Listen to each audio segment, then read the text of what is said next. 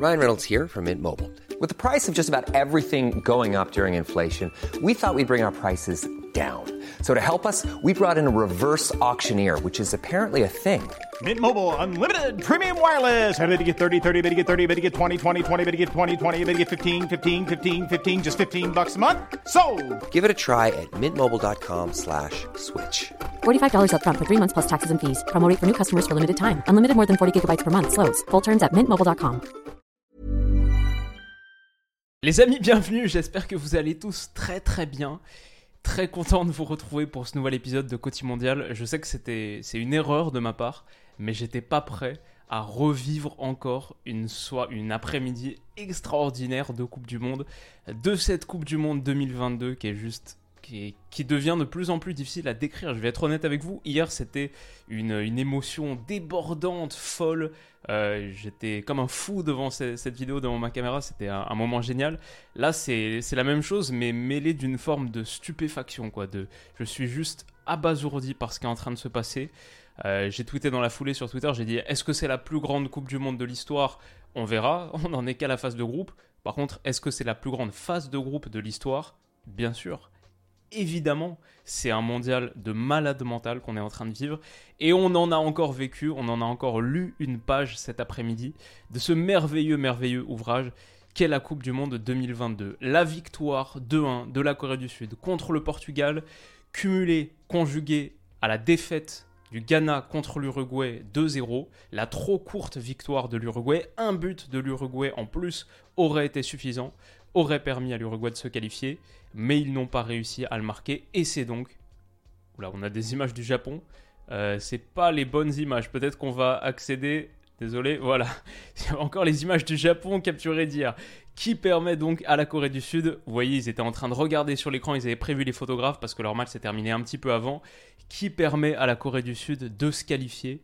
Pour les huitièmes de finale de la Coupe du Monde, en devançant donc l'Uruguay dans un match, un scénario, enfin moi en, préambule de cette dernière journée du groupe H, ce que je disais c'est le, final entre Ghana et Uruguay, cette dernière journée, re- revanche de 2010, forcément, c'est, enfin moi j'étais sur ce match. Et après, progressivement, quand j'ai vu que le Ghana c'était fini pour eux et que gros- grosso modo il y avait plus grand chose vraiment à jouer là-dessus, je suis passé sur Corée du Sud-Portugal quand il y avait encore un partout, hum, 30 minutes avant la fin, un truc comme ça. Du coup, j'ai pu voir le dernier but de Hee Chang qui permet à la Corée du Sud de se qualifier. Les larmes de Suarez, mais il y a tellement d'histoires, tellement de, de mélodrama dans cette rencontre et dans cette dernière journée de phase de groupe parce que Suarez, la main contre le Ghana qui élimine le Ghana en 2010 en quart de finale, bien sûr, vous connaissez cette histoire.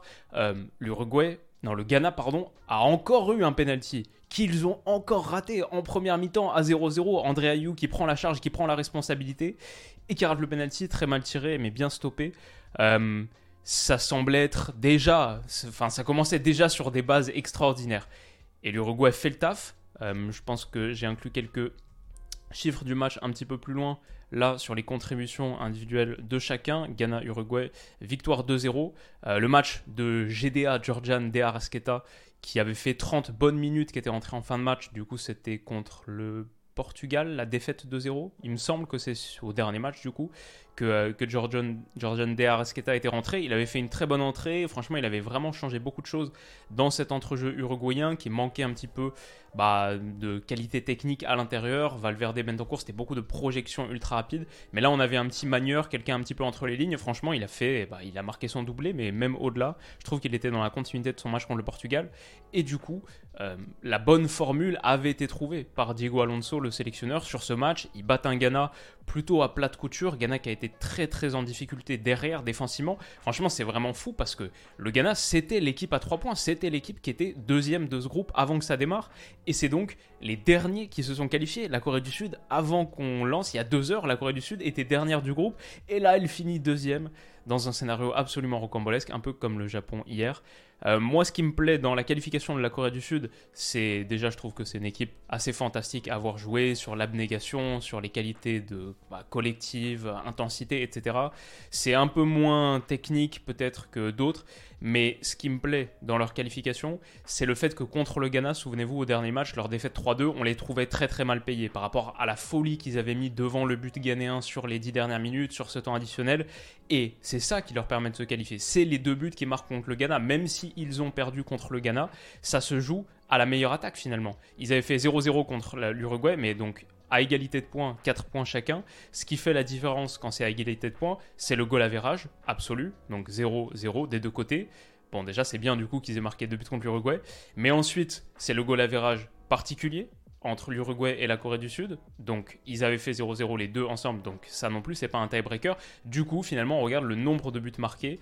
Et là, l'Uruguay, bah, qui a attendu la troisième journée de phase de groupe pour marquer des buts, se fait dépasser justement par une Corée du Sud qui a proposé, qui a joué à chaque match. Et notamment contre ce Ghana, où la défaite était sans doute un peu euh, sévère, euh, imméritée. Bon, c'est pour moi une juste récompense du coup de leur dernière rencontre et ça me fait, ça me fait plaisir pour eux en ce sens. Qu'est-ce qu'on peut dire de plus Bah sur le but, le dernier but à la 91e, la percée de Hyung Min Son, c'est quand même assez fantastique. Sur ce corner obtenu par le Portugal, Portugal qui était déjà qualifié, quasiment sûr de se qualifier à la première place tant que le Ghana l'emportait pas. Donc eux finalement, le, match, la conséquence, le résultat du match leur importait beaucoup moins. Mais sur ce corner, du coup, explosion de Hyung Min Son, mais vraiment incroyable, c'est de repousser au premier poteau. il met le turbo, comme je sais plus si c'était contre le Ghana ou l'Uruguay qu'on l'avait vu faire une action similaire, un rush sur 60 mètres comme ça. Et ce qui est fou, c'est que met le turbo, met l'accélérateur tellement vite que c'est forcément un petit peu difficile pour lui d'être suivi. Mais il y en a un qui a suivi, Hee Chang Huang, au milieu de regardez cette masse extraordinaire de joueurs. Cette masse incroyable de joueurs portugais autour de Huminson. Enfin, ça aussi, c'est une sacrée, sacrée capture d'écran. Une sacrée image de ce mondial, surtout quand on connaît le, caractère décisif de ce qui va suivre au milieu de cette passe de joueurs entre les jambes en plus. Je pense que c'est de Dalot ou Cancelo. Euh, peut-être pas lui. En tout cas, entre les jambes, la passe superbe pour Huang qui conclut. Magnifique, finition parfaite. On joue la 91e minute, c'est devant les supporters coréens, délire absolu dans les tribunes. Euh, la célébration, les remplaçants qui sortent. Et ouais, voilà, ça c'est euh, le BBC qui mettait cette petite image euh, analysée. 1, 2, 3, 4, 5, 6. Ok, on peut compter peut-être le 7 là, le 8 là. Bref, au milieu de tous ces joueurs. Et les autres Coréens sont très très loin. C'est vraiment une action qui se joue à 2 contre 8. Un contre joué à 2 contre 8. Il y a peut-être que Hyung Min Son qui peut réaliser ce genre de choses. Et c'était fantastique, totalement mérité pour la Corée du Sud. Un autre truc qui m'a plu peut-être juste avant qu'on finisse, c'est que j'ai trouvé le Ghana. Euh, le Ghana qui avait la possibilité de remporter ce match initialement, le penalty raté, etc. Mais très vite, il y a les deux buts de Der Sketa. Et sur la fin de match, j'avais l'impression de voir un Ghana qui voulait prendre sa revanche de 2010, mais d'une autre manière. Ils ont cherché à planter quand même, ils ont eu une occasion, une en toute fin, il leur fallait deux buts finalement pour se qualifier. Mais un truc qui m'a fait marrer, c'est que sur un coup franc excentré, là on joue le temps additionnel, bon, pour le Ghana, c'est quasiment mort, quoi. Ils vont pas marquer les deux buts qui leur permettent de se qualifier. Bah, le gardien euh, prenait vachement son temps sur le dégagement. Dans la niche, il avance un petit peu, il la garde tranquille, tranquille. Je sais pas si les Ghanéens étaient morts, s'il n'y avait pas un ballon de contre-attaque à jouer, mais j'ai la sensation que les Ghanéens, quitte à ne pas se qualifier, euh, pourquoi pas amener les Uruguayens avec eux dans l'abîme, dans l'abysse, dans la fosse. Je sais pas, peut-être euh, peut c'est n'importe quoi, peut-être je, je, théorise un truc qui a, qui n'a pas du tout lieu d'être, je ne peux pas du tout le dire avec certitude. Et euh, on ne sait pas, mais pour le, pour le rire et pour la, pour la dimension comique, je vais continuer à y croire euh, pendant un moment.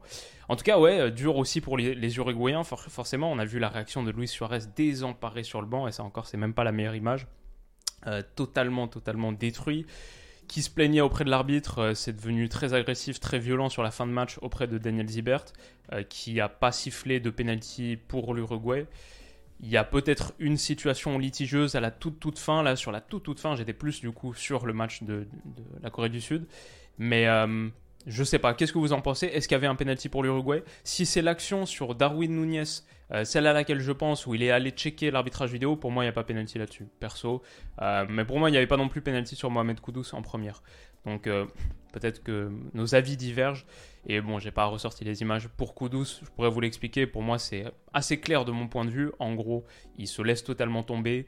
Euh, en se relevant, il réclame rien. Il a un peu peur de prendre le carton jaune, qui en plus, il risquerait une suspension en cas de carton jaune, parce qu'il était déjà averti.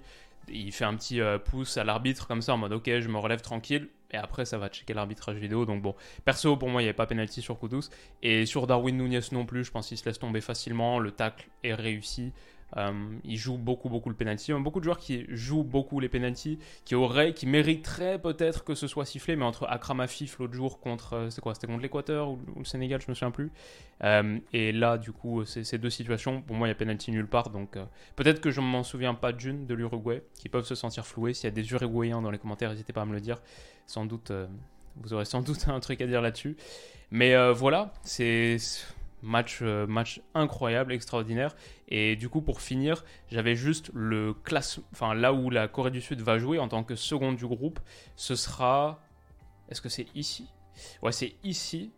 Si je me trompe pas, c'est dans cette partie de tableau, parce que du coup, si le Brésil finit premier, ils sont dans l'autre partie de tableau, et le deuxième de ce groupe joue le premier de l'autre, les matchs qu'on va avoir là dans, quelques minutes.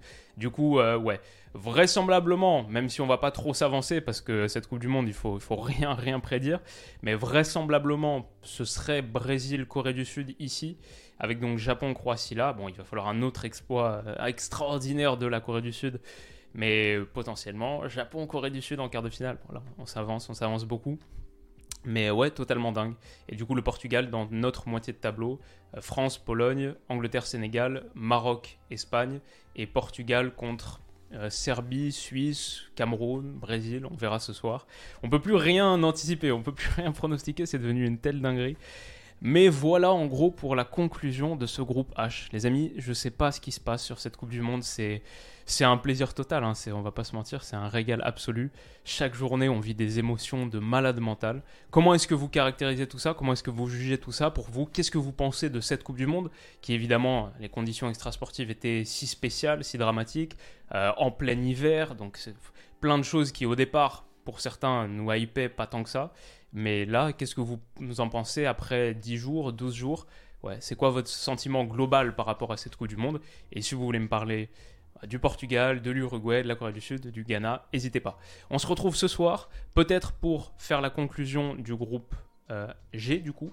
S'il y a une autre folie, s'il n'y a rien de très spécial, mais quoique, il y a Suisse-Serbie, et ça, c'est forcément un, choc et un affrontement. Donc, ouais, il y a quand même des chances qu'on fasse, euh, qu'on fasse une vidéo sur la conclusion du groupe H. Mais j'ai encore, euh, j'ai encore trois autres vidéos là qui vont sortir dans les. Bah, je pense que dans, dans 24 heures, là, demain soir, demain soir à minuit, si tout va bien, il y aura 4 ou 5 vidéos supplémentaires qui seront sorties.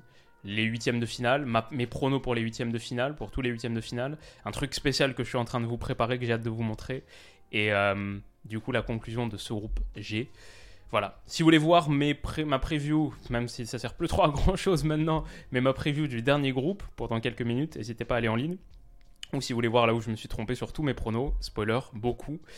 Et euh, par contre, la preview de France-Pologne, celle-là, elle est encore euh, valide et euh, pertinente pendant quelques jours. Si vous voulez la voir, elle, allez la voir. Elle est aussi disponible sur ma chaîne. Merci à vous de votre attention sur ce petit moment. N'hésitez pas à mettre un petit pouce bleu si cette vidéo vous a plu. On n'a pas fait de l'analyse tactique approfondie. Pas... Voilà. Je pense que l'analyse tactique, tout ça, ça passe un peu au second plan sur cette Coupe du Monde, sur cette troisième journée de phase de groupe. En tout cas, on y reviendra bien avec les huitièmes, qui seront là des, vrais affrontements, où on aura le match unique en face des yeux, pour vraiment, puis des gros chocs, des cadors, etc. Ça, va être trop fun. Mais cette troisième journée de phase de groupe, on la vit plus en mode multiplex. C'est les émotions, la résolution, le dénouement. Et euh, c'est plutôt plaisant. Dites-moi ce que vous en avez pensé. On se retrouve très vite pour la prochaine vidéo. Prenez soin de vous et de vos proches. Et à tout à l'heure. Bisous.